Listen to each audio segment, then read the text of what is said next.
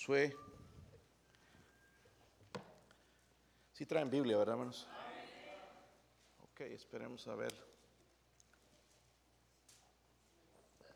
Josué capítulo, creo que la mayoría de los hermanos de la iglesia están aquí. No reconocía a este hermano, pues hermano marroquín, ¿verdad? Jovencito, se quitó como 20 años encima. Así que será este muchacho, es hermano Antonio. Bendición verte, hermano. Ok, hermano, si quieren ponerse de pie una vez más, no se cansan, ¿verdad? Vamos a leer todo el capítulo. No, estoy bromeando. Si no, ya se van a cansar en la entrada. Josué 24, versículo, versículo 15.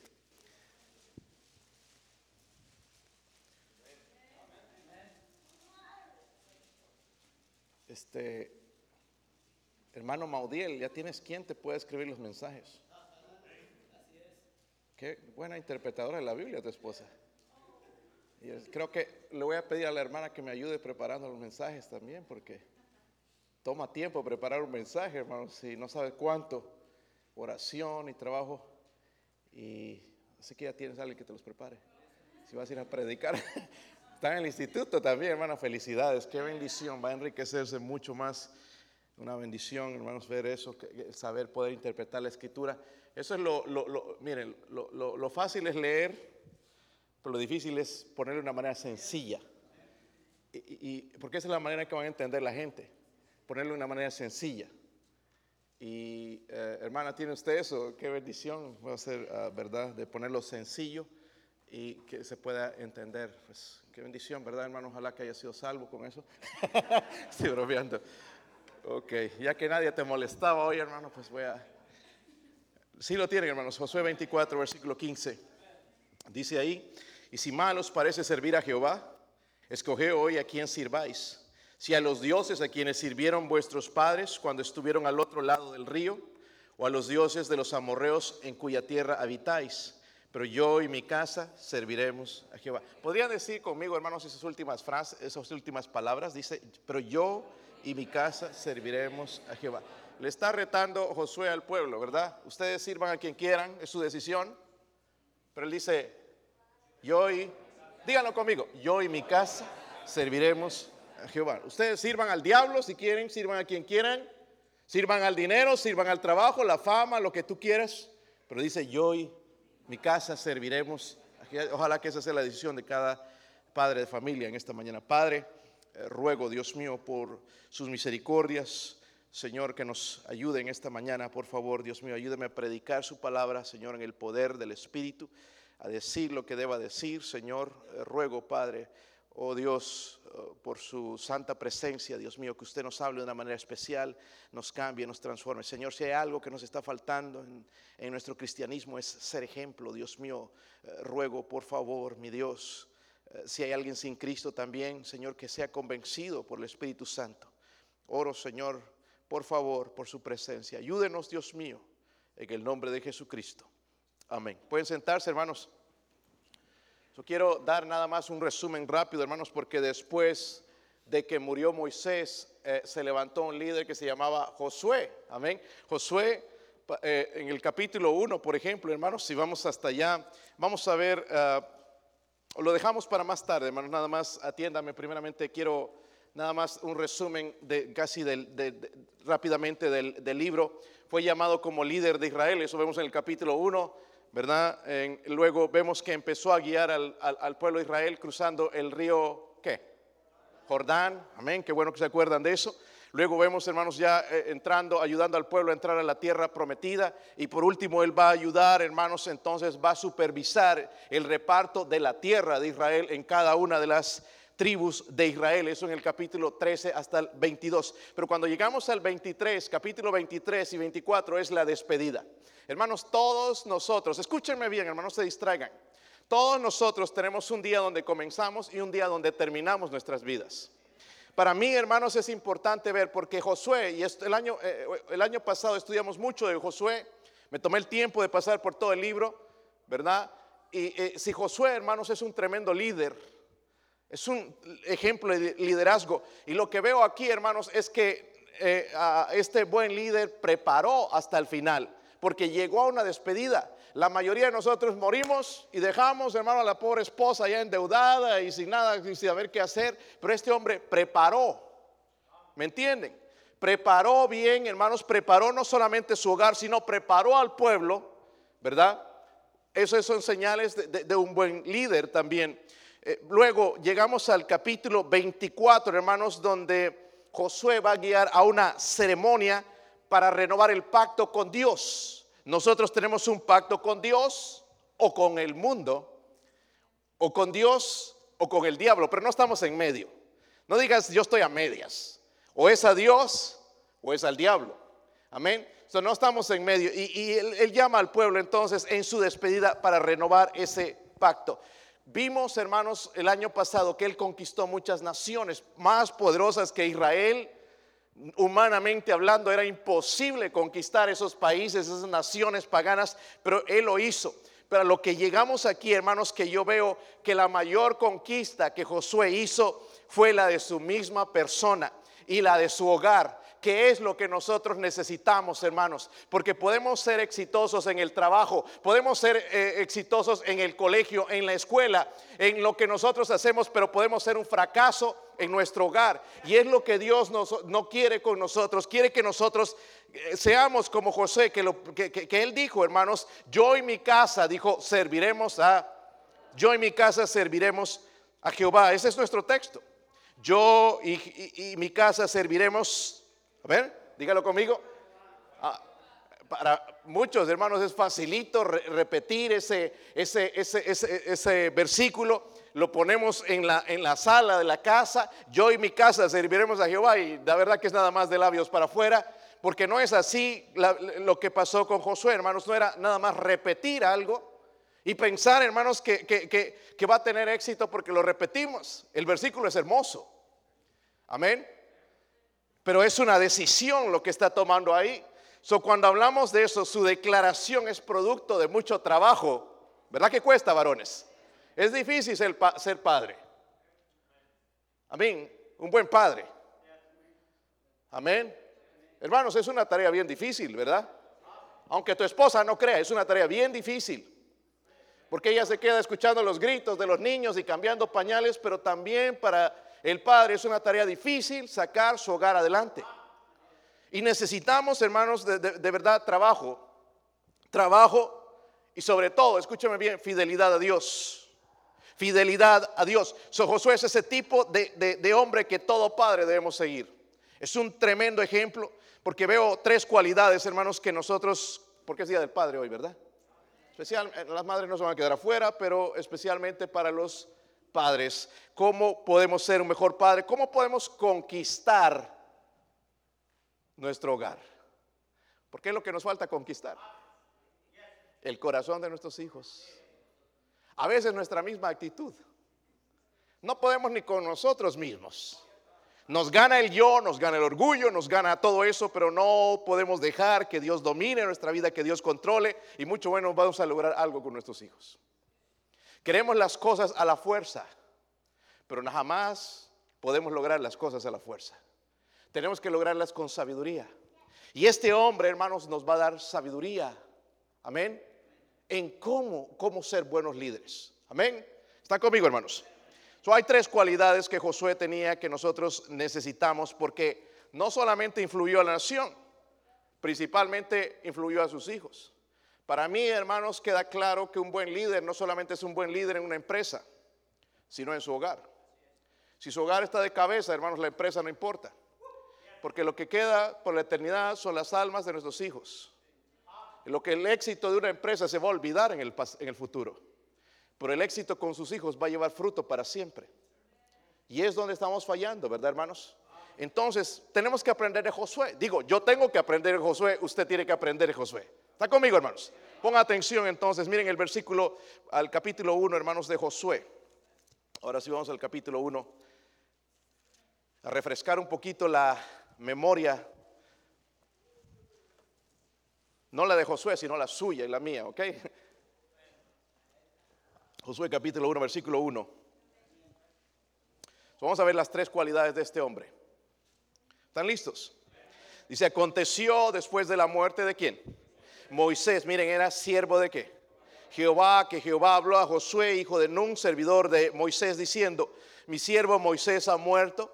Ahora pues levántate y pasa este Jordán tú y todo el pueblo a la tierra que yo les, le, doy a los hijos de Israel. Según estos versículos, a lo que usted ve en estos momentos, vemos algo importante, ¿verdad? Vemos un padre conoce su posición. Dios está llamando a Josué. Lo está llamando Dios. No es que él se puso al frente, sino que Dios lo llama, ¿verdad? Miren el versículo 3. Yo os he entregado, como lo había dicho a Moisés, todo el lugar que pisare la planta de vuestro pie, desde el desierto y el Líbano hasta el gran río Éufrates, toda la tierra de los Eteos, hasta el gran mar donde se pone el sol, será vuestro territorio. Nadie te podrá hacer frente en todos los días de tu vida.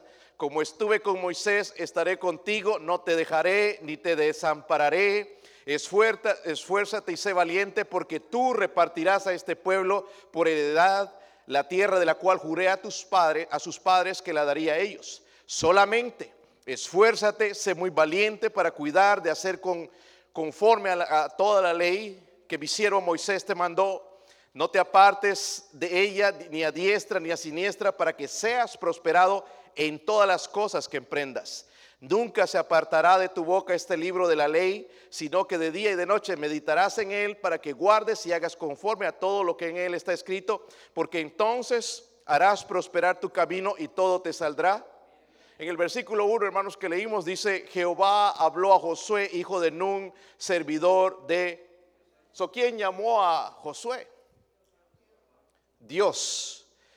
Pero Dios lo llamó, ¿verdad? Es un llamado de parte de Dios. Ahora, hermanos, algo que, es importante aquí, porque dice que eh, Jehová habló a Josué, hijo de Nun, servidor de quién. Miren, escúchenme bien, un buen principio para liderazgo, hermanos. Un líder no nace, un líder se hace. Pero un líder nunca va a ser un líder si no es un seguidor. Y eso es lo que nos molesta a nosotros como seres humanos. Por eso decimos en el lenguaje común, no, yo voy a abrir mi propia empresa para que nadie me mande, para que yo vaya a la hora que quiera, para que yo haga esto. Eso es orgullo, eh, porque no queremos seguir a alguien. Hermanos, en el ministerio eh, eh, hemos cumplido 18 años sirviendo al Señor, gracias por la gracia de Dios, pero 13 años en supervisión de otro pastor, 13 años. Estos últimos 5 años sí, soy el pastor de toda, toda la iglesia, por la gracia de Dios hasta ahora, ¿verdad? Pero todos esos 13 años bajo la, vigilancia, bajo el consejo, bajo la dirección de otro líder. Amén. Para ser un líder necesitamos primero ser un seguidor. Y eso no nos gusta. ¿Verdad? Eso, humanamente, hermanos, eso no nos gusta, seamos honestos. Yo quiero ser el mero mero. Yo quiero ser el que manda. Yo quiero que, el que eso es fácil, hermanos. Eso no es para el liderazgo, primeramente tiene que empezar abajo, sirviendo y siguiendo a otros. Amén. Y nunca se tiene que acabar el hecho de cuando llego a ser un líder, hermanos, tengo que estar en la posición siempre de ir y estar dispuesto a limpiar un baño. Amén. No el hecho de que llego al púlpito y soy el líder en la empresa, ya no tengo que hacerlo, ya hay sirvientes, yo tengo que estar dispuesto a hacerlo. Porque ¿cómo le voy a enseñar a mis hijos su misión? ¿Cómo les voy a enseñar liderazgo si yo mismo no estoy dispuesto a ser un seguidor? Necesitamos aprender este principio. El primer, lo primero vemos que Josué era un seguidor, pero después fue líder. ¿Está conmigo, hermanos? Sí. Ok. Jamás vemos, hermanos, que Dios le dijo a, a Josué, mira, Josué, te va a ir porque cuando leemos el versículo 5 podríamos decir, nadie te podrá hacer frente en todos los días de tu vida, como estuve con Moisés, estaré contigo, no te dejaré ni te desampararé. A simple vista pensaríamos nosotros, ah, yo tengo que cruzar los brazos, Dios lo va a hacer todo. ¿Verdad? Y eso, algunos seguimos pensando así, que Dios va a pelear todas nuestras batallas. Hermanos, hay cosas que nosotros tenemos que hacer que Dios no las va a hacer. Amén. Dios espera que nosotros, como digo siempre, hermanos, hagamos algo, trabajemos, nos esforcemos. Porque más adelante le, le, dice, esfuérzate. Amén. Esfuérzate. Requiere esfuerzo. La vida requiere esfuerzo, ¿verdad? Tu trabajo requiere esfuerzo. Si es construcción, requiere esfuerzo. Hay aguantar el sol, aguantar los regaños, aguantar a veces muchas cosas, hermanos, que se ponen. Igualmente en la obra de Dios necesitamos esforzarnos. ¿Ok?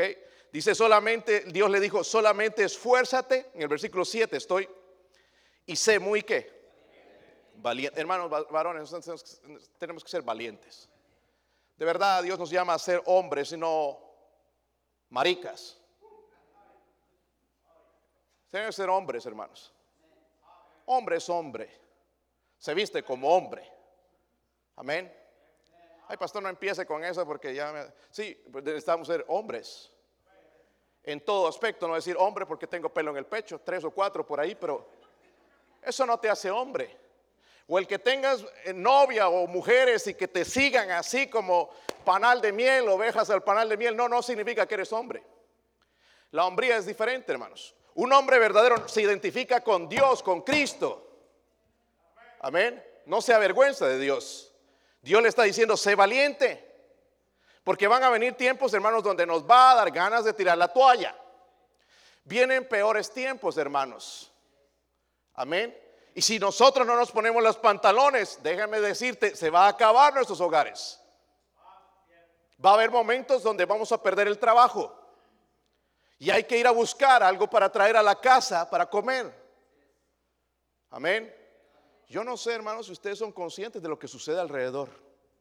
Algunos siguen soñando y ah, como si nada, y vemos se está destruyendo, el mundo se está acabando y no despertamos. Y Dios le está diciendo a Josué, mira nada más, solamente esfuérzate y sé muy valiente para cuidar, dice, de hacer conforme Dice a toda la ley que mi siervo Moisés te mandó. O sea, tienes que hacer lo que ya te mandó. No va a venir automáticamente, no te va a llegar. Y como Dios bendice a este y a este, no, porque esa persona se esfuerza. Nadie sale adelante, hermano, si no se esfuerza. Amén. El hecho de que veas hombres que están yendo adelante, hermano, no significa que lo hemos puesto ahí o que Dios le dio la gana, se han esforzado. No, pastor, yo creí que ustedes los tenía ya de sus barberos. No, se han esforzado. Por eso hay mejores hombres que yo aquí. Si yo saliera de esta iglesia, yo sé que ellos van a seguir la obra. Porque se esfuerzan. Amén. Y están cumpliendo, hermanos, con algo que, el, Señor hizo con, con Josué también de esforzarse y ser. Hermanos, Israel necesitaba un líder. Ese pueblo era llorón, ¿no? ¿Y por qué no? Se recuerdan a Moisés cómo le hicieron la vida imposible. Mejor nos iba allá cuando comíamos las cebollas. ¿Quién va a extraer cebollas, hermanos? Hermano Susano, a ti, ¿verdad? Las cebollas te encantan. Este, y los puerros. Y, hermanos, eran esclavos y querían volver a Egipto. Pueblo llorón, aquí no hay agua, que mejor nos iba. Chillando. Se necesitaba un buen líder. Hermano, yo escucho a veces quejas de, la congregación y da ganas de tirar la toalla. No me imagino con casi un millón de personas quejándose y chillando y malagradecidos. Se necesitaba un buen líder. No era fácil, hermanos. cuando vemos que Josué dice estas palabras, hermano, le costó trabajo porque él dijo, yo y mi casa serviremos qué. Pero él conocía su posición, su llamado pertenecía a Dios, no era él.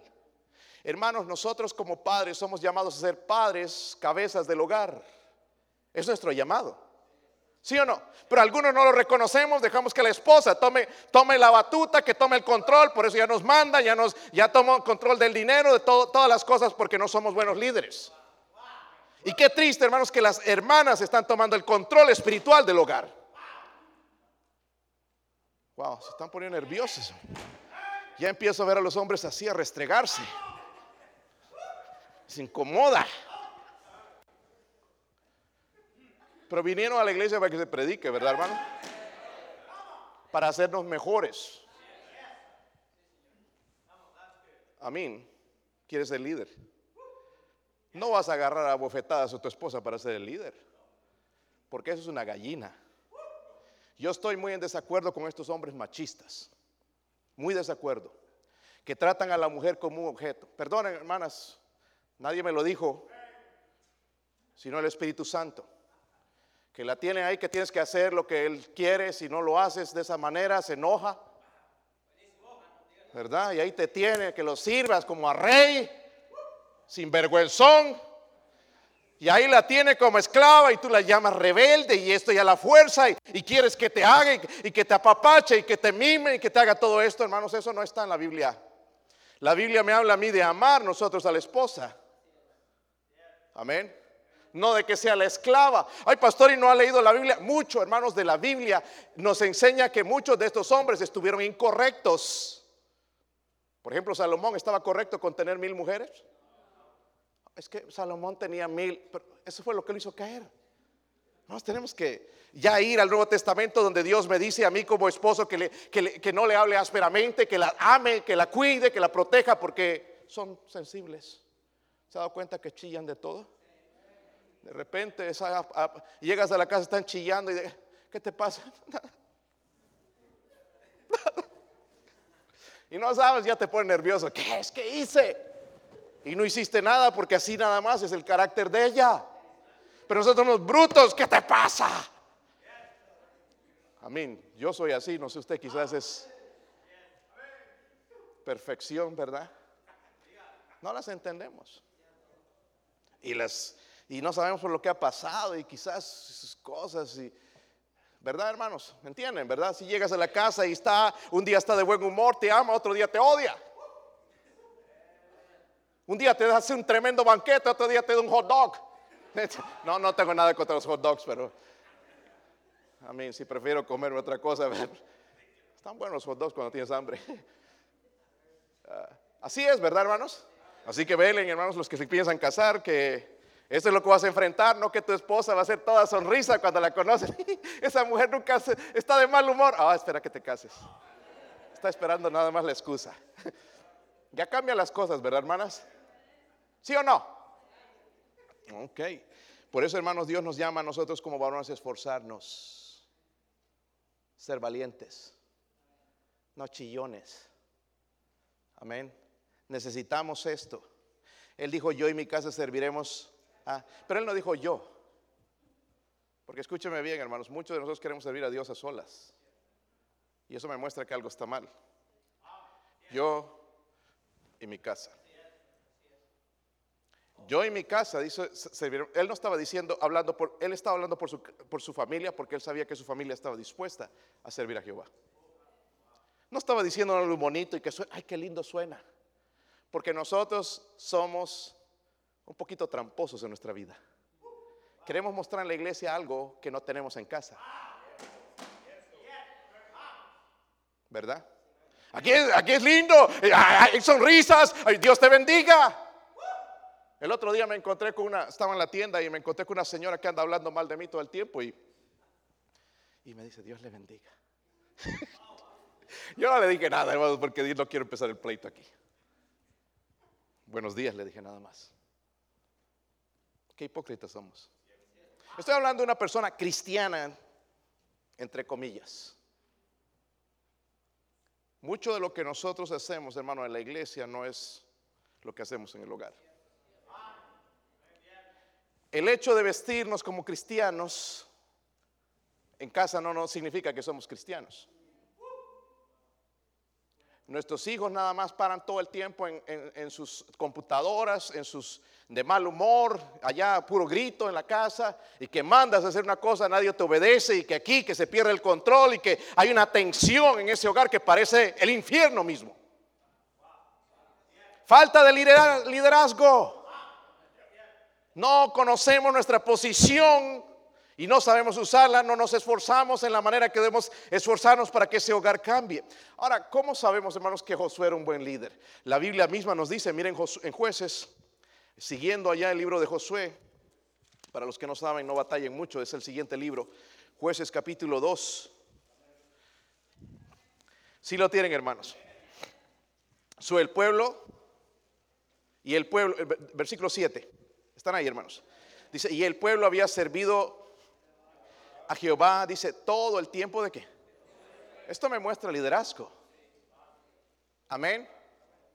Nosotros hoy en nuestros hogares culpamos de, la decadencia espiritual a medio mundo, que los medios sociales, que, que, que a todo mundo le echamos la culpa, hasta al presidente, de que nuestro hogar anda de cabeza. Pero si, si nosotros andamos bien con Dios, hermanos, nuestros hijos van a servir a Dios. Yo no tengo que forzarlos, no tengo que obligarlos, no tengo que torturarlos, van a servir a Dios. Están serios aquí, ¿verdad? Y el pueblo, dice, había servido a Jehová todo el tiempo de Josué y todo el tiempo de los ancianos que sobrevivieron a Josué, los cuales habían visto todas las grandes obras de Jehová que él había hecho por Israel. Pero murió Josué, hijo de Nun, siervo de Jehová, siervo de, eh, siendo de 110 años, y lo sepultaron en la heredad de Timnat, Sera, en el monte de Efraín, al norte del monte de Gaz, y toda aquella generación también fue reunida a sus padres y se levantó después de ellos otra generación que no conocía a Jehová ni la obra que había hecho por... Supongamos, hermanos, que la cosa cambió cuando Josué murió. Ya no servían a Dios, servían a otros dioses, se apartaron de Dios pero nos muestra, hermanos, sí, la, escritura de que Josué fue un buen líder. ¿Por qué? Porque, número uno, él, conocía su posición. Yo soy el líder, Dios me llamó a sacar a este pueblo de Israel, pero también Dios me ha llamado a, ayudar a mi familia a que salgan de esos dioses que ellos vieron, escucharon, que salgan de ese lugar. Dios, me, yo conozco mi llamado, que yo tengo que servirle a, Dios, que tengo que ser, ser fiel. Y se permaneció fiel. Dios le dijo nada más, esfuérzate y sé valiente para cuidar de hacer conforme a, toda la ley que mi siervo Moisés dice te. Qué interesante, ¿verdad? Conoce su posición, hermano. Que tú eres el líder espiritual en casa, Él es el proveedor. Eres aquel, no solamente proveedor físico, hermanos, traer el dinero, sino también el proveedor espiritual, que es la cosa más importante. Porque podemos llenar a nuestros hijos, hermanos, ya pueden estar así con exceso de peso les llenamos, mira el refrigerador, cómo te lo lleno, pero espiritualmente están anémicos. Estamos fallando en algo. Escúcheme, hermana, si tú no, tu esposo no es un líder, no, no trates de cambiarlo tú, deja que Dios lo cambie. Porque es triste ver un hogar, hermanos, donde no hay un varón, un líder, que nada más lo que sabe es abrir la boca para comer e ir a dormir y ver televisión. Qué triste ver un hombre así. Amén que no sabe hacer nada más que ir a su trabajo, eh, comer después bien y, ver televisión y roncar, dormir con la boca abierta. Y roncando de paso. Es triste, hermanos. No un hombre que toma tiempo con sus hijos de hablar con ellos, de conocerlos, de pasar tiempo, de enseñarles, no solamente, hermanos, hablándoles, sino también con su ejemplo. Amén.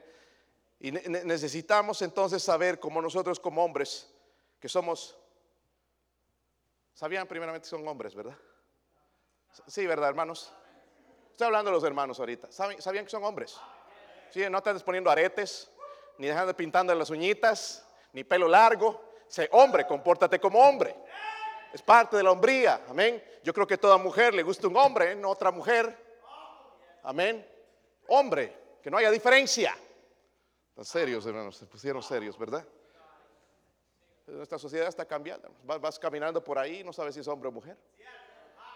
Y pensamos, pues Dios ama, a todas las, Dios ama a todas las personas, pero no significa que ama su comportamiento. No nos confundamos, hermanos. Yo tengo amor por todas las almas, quizás más que ustedes. Yo testifico a cualquiera. Tú me puedes decir, escuchar, decir estas cosas, pero yo testifico a la gente. No importa quién sea, si es homosexual, si es ateo, yo le hablo de Cristo. Y le, trato de amar en el amor de Cristo, dejando a un lado eh, y prejuicios y todas esas cosas, o racismo, todas esas cosas, dejarlo al lado y hablarle de Cristo. Pero cuando viene, hermanos, si me van a preguntar, ¿es correcto esto? No, ¿es eso lo que agrada a Dios de verdad?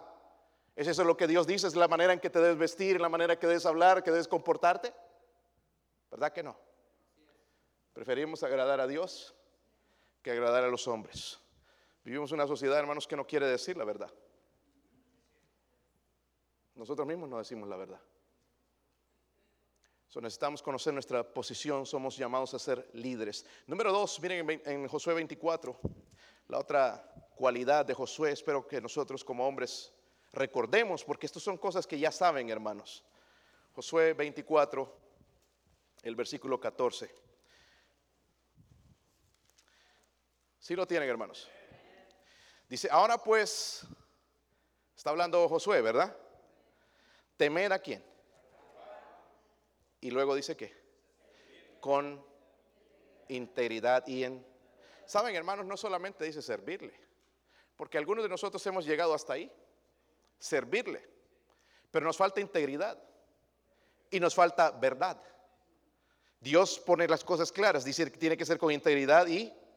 Pero luego dice también, quitad de entre vosotros los dioses a los cuales sirvieron vuestros padres al otro lado del río, en Egipto, y qué. Otra vez le dice que. Entonces, Josué, hermanos, conocía su posición, él era el líder, era el cabeza de, de la nación de Israel, pero también la cabeza de su hogar, era el responsable delante de Dios. Pero segundo, él conocía también, o un padre, un padre que cumple su propósito su propósito. él, ejerció ese principio y este es importante, hermanos, en toda área de nuestra vida. Principio fundamental que nos falta a nosotros como creyentes. Principio fundamental de guiar por el ejemplo. Guiar por el, guiar por el. Nosotros queremos que la gente haga, hermanos, cosas que nosotros hacemos. Pero Josué guió con su ejemplo. Él no pidió al pueblo algo que él no estaba haciendo. Dice ahí, ahora pues temer, él temía a Dios o no. Temía a Dios, hermanos. Dice servirle con integridad. Él fue íntegro, fue también verdadero. Él sirvió con todo eso, quitó los dioses de en medio de él. Él no estaba pidiendo al pueblo algo que él no hacía. Nosotros queremos que la gente haga cosas que nosotros no hacemos, ¿verdad? Cumplió su propósito fielmente de servir a quién? Fielmente. hermanos, ahora, no solamente él estaba contento con hacerlo él mismo, sino toda la familia. Él dijo, yo y mi casa. No solamente, bueno, yo lo hago, mi esposa no, mi esposa sí, que es mundana. No, dice, yo y mi casa. Amén. Él no quería esto nada más para él, sino lo quería para toda su familia, lo quería para el pueblo de Israel, sirviendo a Dios el mundo de Josué, hermanos, también era un, mundo difícil. Nosotros podemos decir, oh, pues la mano de Dios estaba con ese hombre. Hermanos, había politeísmo en ese tiempo. Pastor, ¿y eso qué es? ¿Con qué se come? Muchos dioses. Muchos dioses, tenían un montón de dioses todas esas naciones, el paganismo, la gente era idólatra, había inmoralidad por todo lado, igual que en nuestros tiempos, pero Josué y su familia decidieron hacer la diferencia y decir, yo y mi casa serviremos a Jehová. No solamente yo o mi esposa o mis hijos, yo y mi casa serviremos a Jehová. Se requiere liderazgo para eso. ¿Cuántos padres sentados en este lugar, hermanos, no saben cuál es el propósito de su vida? Pues trabajar, puro trabajo. Hay gente que le pregunta, ¿cómo estás? Pues puro trabajo. Eso no es la vida, hermanos. Hay otros propósitos en la vida. ¿Se ha puesto a pensar, ¿y cuál es el propósito en su vida? ¿Trabajar y ganar dinero nada más? Con, algo que se va a quedar, te vas a morir y no te vas a llevar ni la panza llena. Se queda ahí el cuerpo, hermanos. Se agusana, ¿sabían eso? Se vuelve polvo. Dice que el hombre fue creado del polvo y al polvo volverá. Y nada más desentierra a una persona de muchos años después y encuentran el polvo. Porque Dios cumplió lo que él dijo. So, el propósito no tiene que ver con lo terrenal, sino con lo espiritual, con lo eterno, pero no lo cumplimos. Algunos de nosotros le decimos a nuestros hijos que vayan a la iglesia y nosotros no venimos. Hijo, vaya, no sea como yo. Dígale así. No sea como yo, hijo sin vergüenza. ¿Qué les pedimos a lo que no hacemos? Amén. Escúcheme bien, padres. Usted debería ser el primero a estar en, la iglesia. No tu esposa, tú. Que la esposa está, pero el, padre está allá roncando, durmiendo, se enojó, que algo, amaneció con, con su su, enojito y con sus cositas, caprichitos. No, el hombre tiene que estar en la iglesia, en los tres servicios de la iglesia, porque tiene que ser ejemplo. No le voy a pedir algo que yo no hago. Imagina que le diga a mis hijos, lee la Biblia y yo no la leo. Hijito, vete a ganar almas y yo nunca voy. Es ridículo, hermanos. Absurdo. Vive en santidad, hijo, no, no deje esa mundanalidad, pero tú le pones la televisión y le pones esos canales y le pones todas esas películas. ¿Cómo le estás pidiendo algo que no, que no haces tú? Nos falta, hermanos, de verdad, ser íntegros. Nos falta integridad, queremos pedir algo que no es. Y quiero que vayan a Romanos, hermanos, porque Pablo reprendió fuertemente la hipocresía de hombres religiosos, no era de gente mundana, paganos, aunque eran inconversos, sí, pero Hacemos lo mismo nosotros en Romanos 2, versículo 17. Están ahí, hermanos. Dice, ¿Están ahí? Y aquí tú tienes el sobrenombre de judío y te apoyas en la ley. Nosotros podríamos decir, tienes el sobrenombre de cristiano y te apoyas en la palabra de Dios, en la Biblia. Y te glorías en Dios y conoces su voluntad. Instruido por la ley, apruebas lo mejor y confía en que eres guía de los ciegos luz de los que están en tinieblas, instructor de los indoctos, maestro de niños, que tienes en la ley la forma de la ciencia y no de la verdad. Tú pues que enseñas a otro, no te enseñas a ti mismo. Padre, ¿cuándo fue la última vez que te enseñaste a ti mismo? Porque le enseñas a tus hijos, pero no te enseñas a ti mismo. Esa manera en que le estás hablando a tu esposa, porque tus hijos son así respondones, pero tú también respondón. O al revés, hermanas, también, ¿verdad? Porque a algunas les gusta sacar el pecho también cuando el esposo se pone bravo. ¿A quién va más fuerte? ¿Quién grita más? Eso es fácil de hacer. Pero otra cosa es someterse, humillarse. Y dice ahí, tú que predicas que no sea de hurtar, dice que, hijito, no se debe robar. ¿Y tú das el diezmo? Venimos a la iglesia con carros robados, relojes robados, iPhone robados, con el dinero que le robamos a Dios. Ah, ya, ya se quedó callado aquí. Carros robados. Que no vaya a llamar a la policía. ¿Cierto? Decimos que no hurten, pero nosotros le robamos a Dios. Estoy estudiando más acerca de este tema, hermanos, porque muchos de nosotros usamos la palabra bendición y no sabemos lo que es bendición. Podemos ser bendecidos, hermanos, hasta con una canción del mundo. Ay, esa canción me hizo sentir mejor. Bendición es según la Biblia. Yo lo voy a probar, hermanos, el próximo domingo. Estoy estudiando acerca de eso. ¿Cuál es la bendición de Dios? Que la mano de Dios está sobre esa persona. Porque, ay, no, tremenda bendición. Puede ser bendición cualquier cosa para nosotros. Pero la bendición de Dios viene cuando nosotros ponemos a Dios en primer lugar. Y les voy a demostrar, hermanos, así que vengan el próximo domingo. Ya les estoy invitando. Tráigase invitados también. Si no, le voy a predicar más duro a usted. Y sigue diciendo ahí, tú que dices que no se debe adulterar, no se ha de adulterar, adulteras, sinvergüenzones que somos hermanos, soñando ahí con otras mujeres, ¿verdad? Yo fiel, sí, claro que sí. Por eso pasamos tanto tiempo a veces, ¿verdad? Buscando cosas, especialmente en las noches. Yo no sé qué andas viendo en las noches, solito, por ahí encerrado, en oscuras. Ten cuidado, porque Dios te mira. Tú que abominas a los ídolos cometes sacrilegio. Y les puedo dar ejemplo de esto.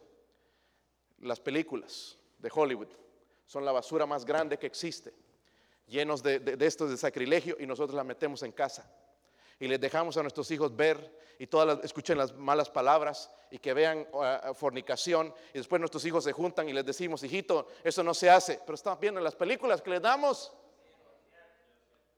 Deberías chequear lo que miran tus hijos. Ay, tiene una mala palabra, tengo una maquinita que le quita. Si ya la dice, no la deberían ver. ¿Qué maquinita ni qué nada? Lo que tenemos que quitar el corazón sucio de nosotros, hermanos, y dejar de ver basura y llenar de basura la mente de nuestros hijos. Porque como está escrito, dice el nombre de Dios es blasfemado entre los gentiles por causa de tanto que es gente que escucha, hermanos, ustedes los cristianos son unos hipócritas. Fulano que va a esa iglesia es un hipócrita. Sí, hay lleno de hipócritas en todo, en todo lado, hermanos, pero no les demos razones. Con toda nuestra actitud, con, los, con la manera en que nos ven, la manera que hablamos, la manera que vestimos, la gente dice todas esas cosas. Sabemos, hermanos, que Josué es un tremendo líder porque conoce su posición. Soy el líder, soy llamado por Dios. Yo no puedo decirle a Dios, no puedo fallarle, tengo que ser fiel en mi llamado. Me dijo que me esfuerce y que sea valiente. Pero él conocía también su propósito de que sus hijos, hermanos, fueran salvos primeramente, ¿verdad? Yo en mi casa, dice, serviremos. Váyase a Mateo 6, hermanos, porque quiero mostrarle algo que muchos conocemos pero no estamos practicando. Mateo 6 versículo 19. ¿Están ahí? No os dice, no os hagáis que. ¿Dónde? No, no, mediten en eso. Ustedes se van muy rápido. Dice, no os hagáis. ¿Y dónde está invertido todo nuestro dinero? una cuenta bancaria, un carro, una casa. Todo está invertido aquí. Y Dios dice, no os hagáis tesoros en la tierra. ¿Entienden eso, hermanos? Sigamos leyendo. Dice, donde la polilla y el orín corrompen y donde ladrones minan y... ¿Te han robado alguna vez alguna cosa? ¿A cuántos le han robado algo? Pues se lo van a robar en un tiempo. ¿Te han robado el carro? Manos santos te lo robaron y te lo devolvieron, ¿verdad? Pero bueno, lo fuiste a traer a otro lado. Pero duele cuando le roban cosas. ¿Sí o no?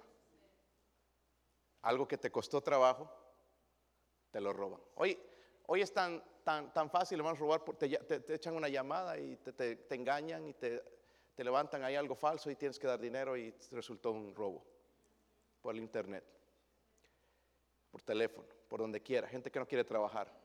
Maquinan todo el tiempo para robar dinero.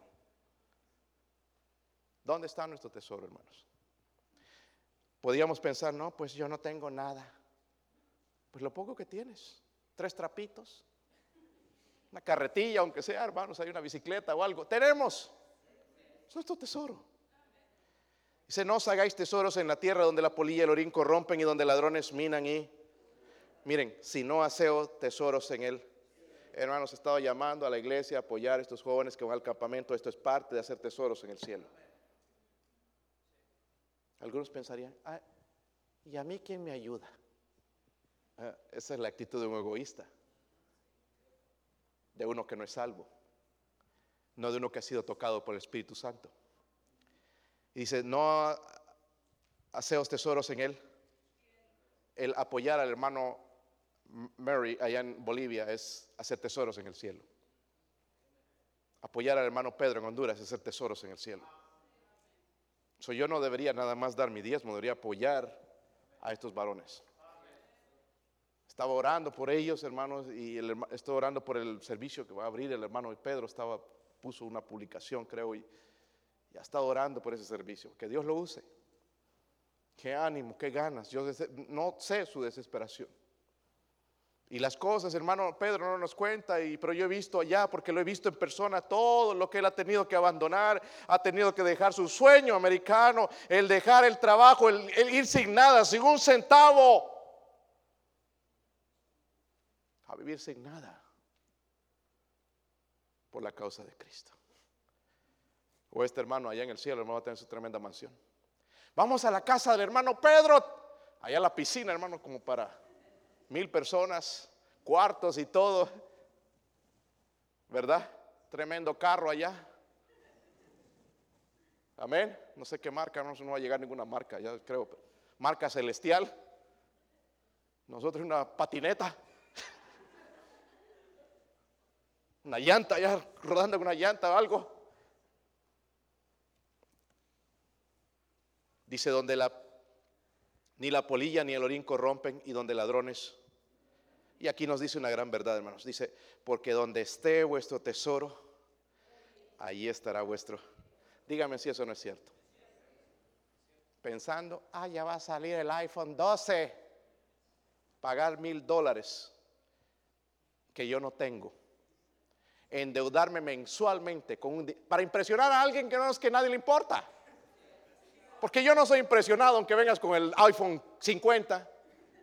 No sé si se impresionará alguien aquí, pero son cosas materiales. O que vengas con un Rolls Royce, un Lamborghini, un Ferrari, ahí sí me impresiono.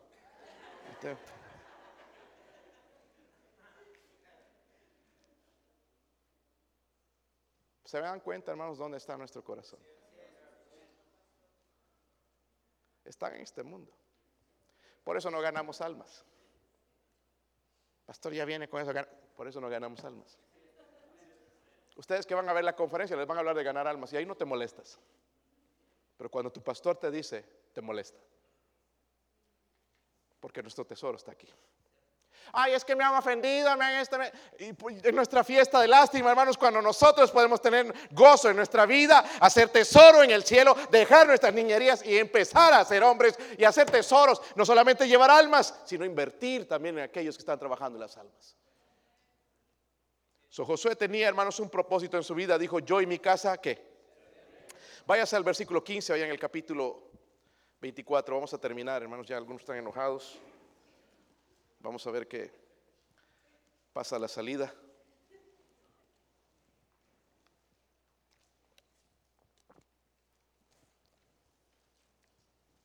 Versículo 15.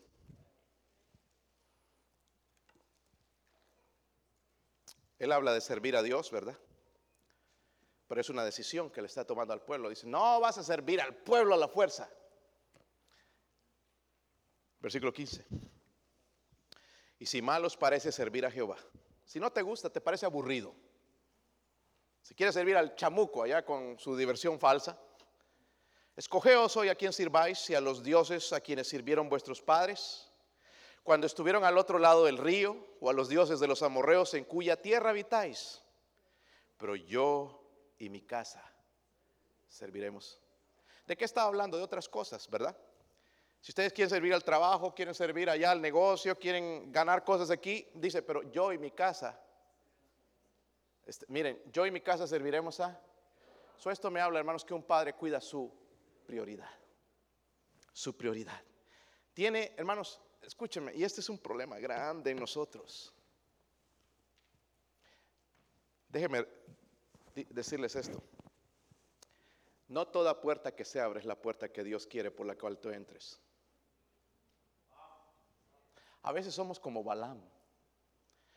Dios le dijo a Balaam, no, no, no vayas con ellos. Pero Balaam se puso a discutir con Dios. Y Balaam entonces recibió la respuesta de Dios, sí ve, pero vas a decir lo que yo deba decir. Y al, cuando iba ya hasta el burro, era más sabio que Balaam, el burro entendió que era fuera de la voluntad de Dios. Sí Dios le permitió, ¿Entiende? Pero a veces forzamos a Dios. No, mi caprichito, Señor, yo quiero esa casa, yo quiero ese carro, yo quiero esto, yo, yo quiero esa, esa, esposa, yo quiero ese esposo, yo quiero ese trabajo, yo quiero eso. Y Dios nos dice no. Por eso, hermanos, yo espero escuchar la voz de Dios, no que se me cerró esta puerta y se abra otra. Eso es peligroso. ¿Me entienden? Si no escuchar la voz de Dios cuando dice no. Y ya, punto no con los niños. Ah, no, ¿por qué, papi? ¿Por qué? Vamos con Dios, ¿por qué? Si te sirvo fiel, soy diezmador, ganador de almas, ¿por qué? No, punto. Amén. O quizás a veces nos dice, espérate un poco. O quizás nos dice, sí. Y cuando nos dice sí, entramos con gusto. Amén. No significa que no va a haber tropiezos, pero sí entramos con gusto. So, hermanos, aprendamos a tener las prioridades. ¿Cuál es nuestra prioridad en nuestra vida? ¿Trabajo? ¿Tortillas? ¿En la canasta? ¿Qué es? Dios. Y eso es lo que no está en prioridad.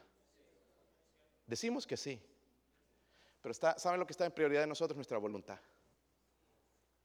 No tenemos otros dioses más que nosotros, que es el peor en realidad de todos. Y no queremos hacer la voluntad de Dios, pero nuestra prioridad debería ser quién. Luego, ¿quién, hermanos? ¿El trabajo? La familia. Porque algunos le meten tanto al trabajo que su familia se pierde. Papá, eh, llegas a casa y tu hijo, en vez de correr a tus brazos, llora. Porque no te conoce. ¿Quién es ese? No te tienen confianza porque no te conocen. Y qué triste, hermanos, que haya eso en el hogar. Que el hijo haya escondido en su cuarto con las luces apagadas y que no confía en sus padres. Y no es culpa de esos hijos, es lo que hemos hecho nosotros. Porque no pasamos tiempo con ellos. So Dios. Pero no es nada más mencionar a Dios, hermanos, porque eso lo dice hasta el diablo. Vivir para Dios. Esta iglesia, hermanos, cada uno de ustedes debería estar sirviendo a Dios. El sábado aquí debemos estar llenos nosotros, hermanos, buscando qué hacer. No son los mismos. Y vemos después que se levantan así, ¿por qué fulano está allá? ¿Por qué es el, diácono principal? ¿Por qué es el jefe de Ujieres? ¿Por qué es el capitán de ruta? Porque, porque se esfuerza. ¿Ve que tiene su recompensa? No gana dinero en la iglesia, pero Dios le da mucho más que eso.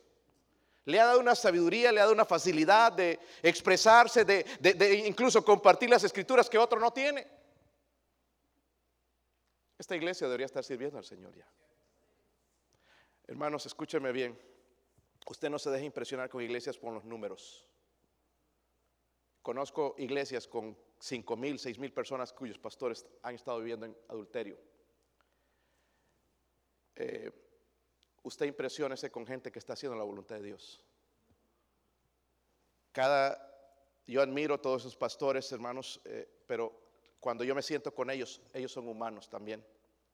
Y tienen los mismos problemas que tenemos en la iglesia.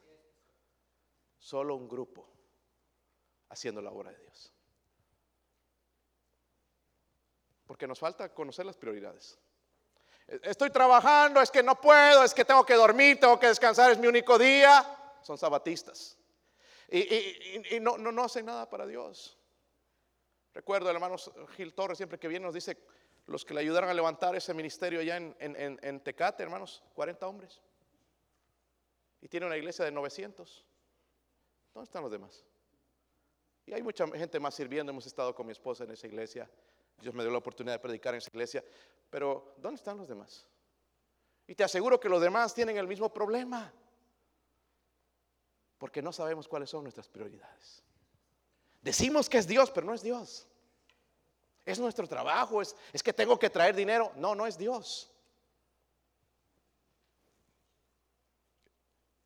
Para Josué, hermano, su proyecto más grande era su familia. ¿Cuál es el proyecto más grande para usted? Oh, estamos planeando unas vacaciones a Disney World. Pobrecito. Eso es todo lo que van a tener tus hijos, Disney World. Con razón actúan como payasos. Deberíamos, y no digo, no tengo nada, hermanos, en contra de ir a divertirse. Debemos hacerlo. Ayer fuimos con mi familia al zoológico. Y podemos hacer cosas juntos. Pero hay una prioridad, es Dios. Dios. Familia. Y esa prioridad, hermanos, que se vuelva algo en nuestro, una carga en nuestro corazón, como Josué pudo decir, yo y mi casa serviremos a Ahora, ¿cómo voy a motivar a la gente a hacer algo? Pues les voy a enseñar la escritura. No, no. Eh, la gente va a seguir a alguien que hace las cosas. ¿Me entienden? Ese es nuestro problema. Dios quiere que ganemos, hermanos, a la gente, a nuestros hijos con el ejemplo. Y eso es lo que somos nosotros. Ejemplo bueno o malo. Y queremos que se hagan esto y queremos que se comporte bien y queremos que sonrían, pero nosotros somos así. Y queremos que estén en fuego por Dios y que amen a Dios, pero nosotros somos fríos con Dios. Y queremos que hagan alguna obra y que Dios lo llame como predicadores, pero nosotros nos respondemos al llamado de Dios de venir a ganar almas con nuestra iglesia. ¿Cómo pedimos algo que no hacemos? Este principio va en todo, hermanos. Le pido, hermanos, a los maestros de escuela dominical que más que enseñar una clase sean ejemplo.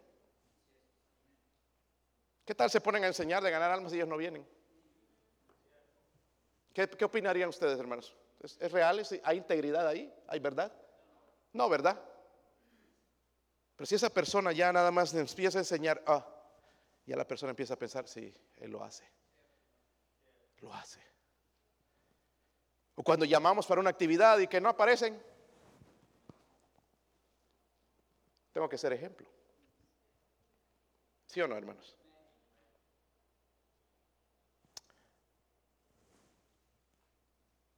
Un hombre que está comprometido con Dios, hermanos, primero se ocupa de la salvación de sus hijos. ¿Son salvos tus hijos? Pues quién sabe, pastor. Ya deberías saber. ¿Son salvos tus hijos?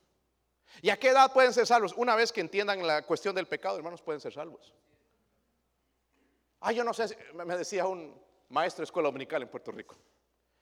Yo le hablé, de, estaba orando por su hija. porque no era salva. Maestra escuela dominical. Y, le dije, estoy orando por tu hija para que ella reciba a Cristo.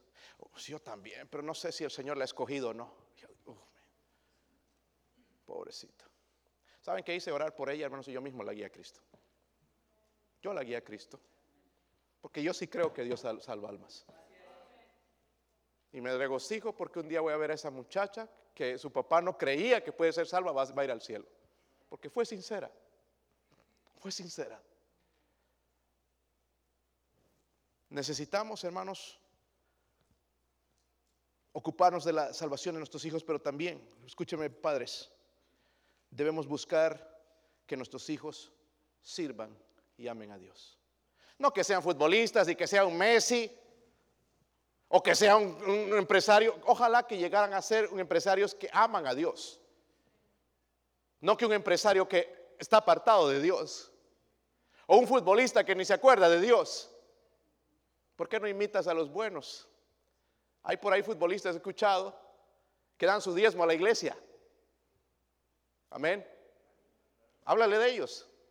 No de los que ellos marihuanos y vidas dobles, mujeriegos. Así van a ser tus hijos y no te va a gustar. Y los queremos hacer que vayan en sus carreras y prosperen. Está bien, hermanos, todo eso. Pero lo primero que debemos enseñar como padres, que nuestros hijos amen a Dios. Y es mi oración todos los días, que mi familia ame a Dios, porque yo no les puedo forzar. Es una gracia de parte de Dios que tiene que caer en ellos y amar a Dios. Al Dios que su padre amaba, pero que ellos lo vean, no que dice.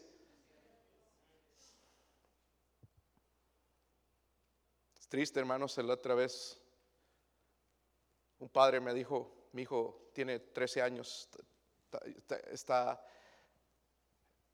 adicto a la pornografía. ¡Ah! Para mí fue tremendo, pero él con chiste me lo decía. 13 años. Ya, ya pasó la edad un poquito, le han dado unas horas ahora ya en el trabajo. Y es un hombre que va a la iglesia, cristiano entre comillas. Pero todo lo hace con chiste. Y llegó su hijo, hermanos, y lo conocí por primera vez con unos tremendos aretes, unos pantalones súper apretaditos. Dije, ¿cómo su padre no le enseña? ¿Cómo permite eso en su casa? Pero va y le grita y no es esa la manera de enseñarle. Le tiene que enseñar con su ejemplo. Y le pregunté, ¿estás yendo a la iglesia? No, es que hace tiempo que no voy, ando un poco apartado. Con razón el hijo anda así. Pero él quiere que su hijo salga de la pornografía, salga de esa vida. ¿Cómo lo va a sacar si no es ejemplo? Un buen padre, hermano, está comprometido con Dios al 100%. ¿Saben lo que es 100%, verdad? Completamente. No, eh, yo estoy al 90, al 50, no, yo al 20, no, 100%. Y eso es lo que pido en los líderes en la iglesia. Al 100%, sí podemos, hermanos. Amén. Pero Dios nos dice, esfuérzate y sé valiente. Va a haber un esfuerzo. Ahora, ¿cómo? Porque si nosotros estamos comprometidos con Dios, ¿cómo traspaso ese compromiso a mis hijos? Eso es otra cosa. Algunos padres lo quieren transmitir a la fuerza.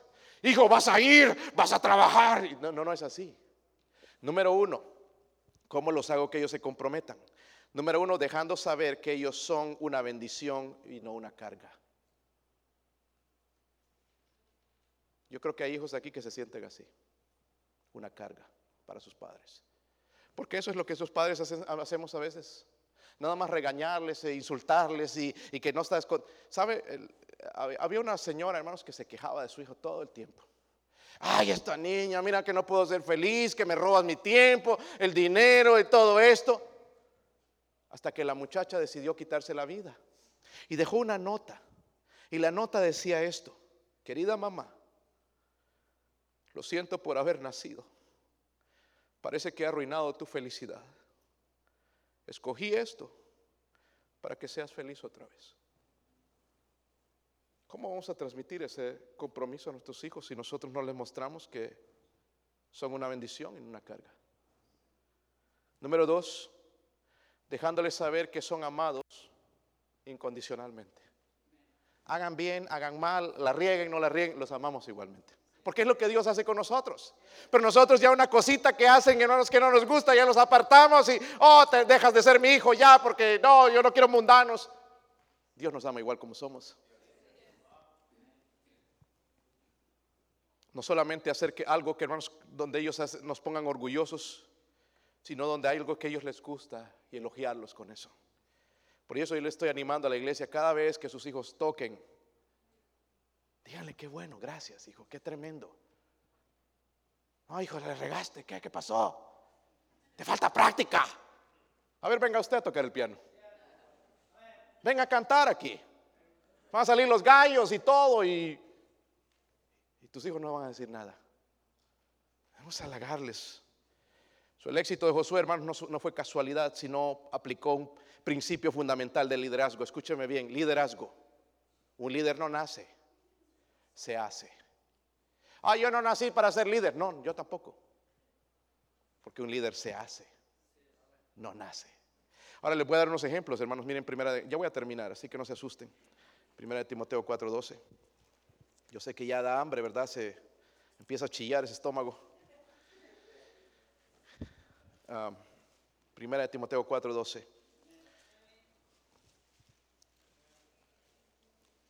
¿Lo tienen, hermanos? Mira este consejo de Pablo a Timoteo. Ninguno tenga en poco tu juventud, si no sé qué. Escuchen bien eso, hermanos. Sé, sé qué. Nosotros no vamos a, hacer algo en la iglesia, hermanos padres. No vamos a dejar una generación como lo hizo Josué con su familia, si no somos ejemplo. Amén. Usted haga todo lo que tiene que hacer en la iglesia, sea fiel diezmador, no que esperando, no, es que no tengo suficiente, sea fiel diezmador, sea fiel en venir a ganar almas, el momento que empezamos, estoy orando para empezar ayer, ahora en julio a visitar. Pastor, pero no ve las noticias que está creciendo. Sí, pero entonces, ¿qué vamos a hacer? La gente se va a ir al infierno. necesitamos ir a alcanzar esas almas. Cuando venimos a la iglesia, hermano, traiga Biblia para que su hijo traiga Biblia. No traigas el teléfono. Amén. Cuando termina el servicio, no, no, lo primero que sale es al teléfono. Tus hijos van a seguir eso también. Déjalo por un ratito, deja que la palabra de Dios entre en tu corazón, haga un poco de trabajo, porque salimos y, ya ver el Facebook, a ver qué chisme nuevo. Dícese de los creyentes, miren esto, palabra, conducta, amor, espíritu, fe y pureza. Pastor, pero eso es para los pastores, eso va para cualquier líder. Miren en Tito, lo, repite también, si no quedó contento más adelante. Esta segunda de Timoteo, después viene Tito, capítulo 2, versículo 7. Estos son versículos de liderazgo, hermanos, y dice, preséntate tú en todo como que. Wow, ejemplo de qué?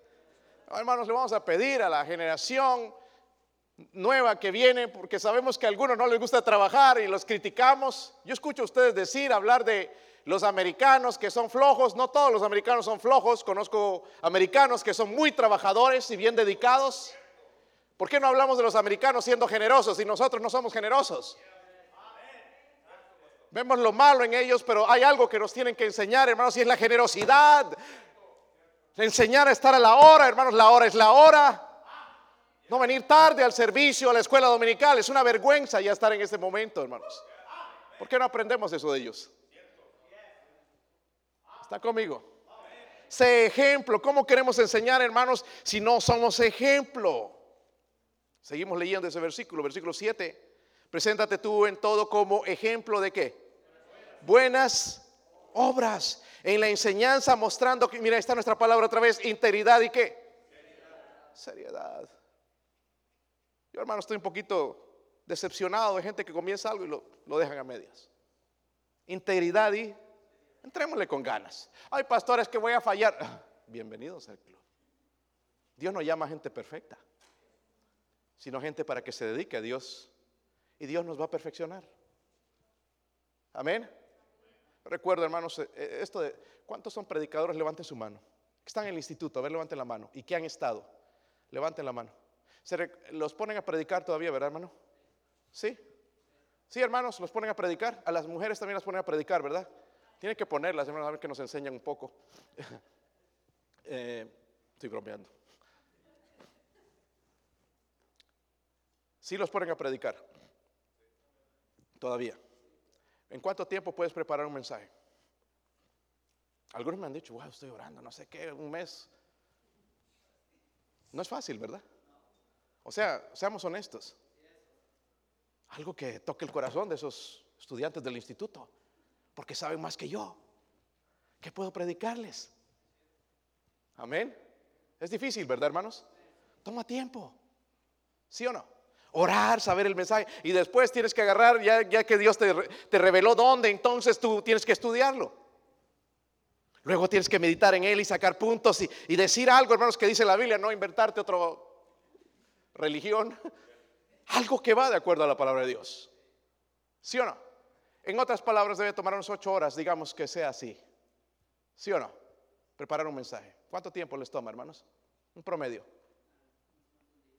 Un día, digamos. ¿Un día tiene cuántas horas? 24. Yo tengo que predicar tres mensajes semanalmente. Amén. A veces me invitan a predicar a un lado, tengo que preparar ese mensaje o usar a uno de los que ya prediqué aquí. Toma tiempo. Pero Dios me ha dado la habilidad de preparar un mensaje en dos horas. Ahora yo puedo, puedo jactarme de eso, pero al principio me tomaba días.